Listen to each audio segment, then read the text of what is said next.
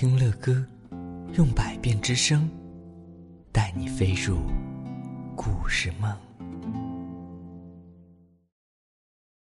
宝贝们晚上好，这位宝贝他留言说：“乐哥，我是河南省固始县的一名小学生，我叫谭文博。”今年九岁了，我想听神话故事。嗯，很多的神话故事都非常的好听。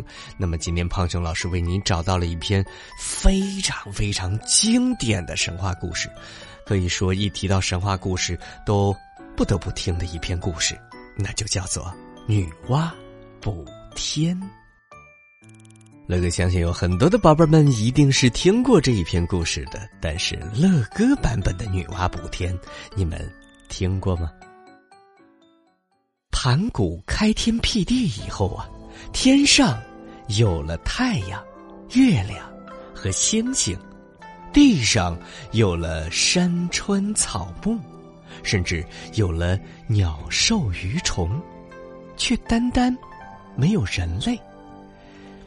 这世界不免显得有一些荒凉和寂寞呀。不明白在什么时候出现了一个神通广大的女神，叫做女娲。据说呀，她一天当中能够变化七十次。有一天，女娲走在这片苍茫的原野上，看看周围的情景，感觉到十分的孤独。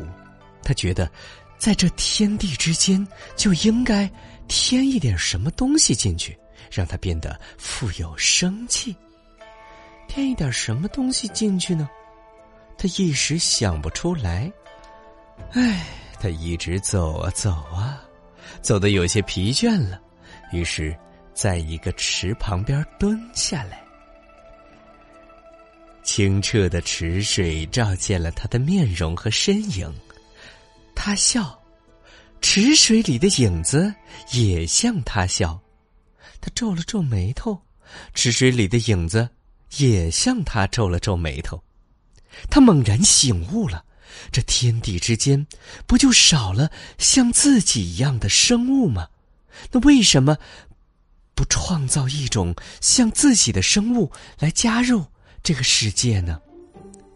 这样想着。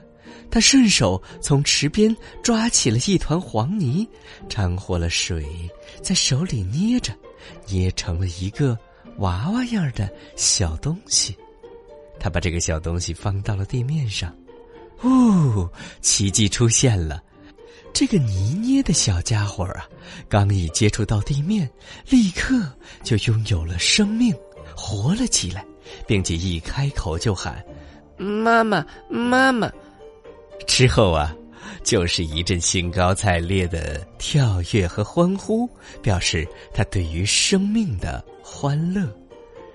女娲看着她亲手创造的这个聪明美丽的生物，又听见了妈妈的喊声，不由得乐在心头，喜上眉梢。她呀，要给他创造的这个可爱的小东西取一个名字。叫做人。人的身体虽然很小，但是据说是因为它是由神创造的，所以相貌和举动也有一些像神，和飞的鸟、爬的兽都不相同，看起来似乎更有一种管理宇宙的非凡气概呀。女娲对于自己这优美的作品感到十分满意，于是她又继续用黄泥做了许多能说会走的可爱的小人儿。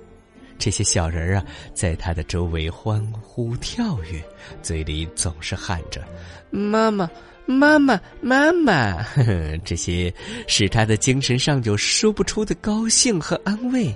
从此，他再也不感觉到孤独和寂寞了。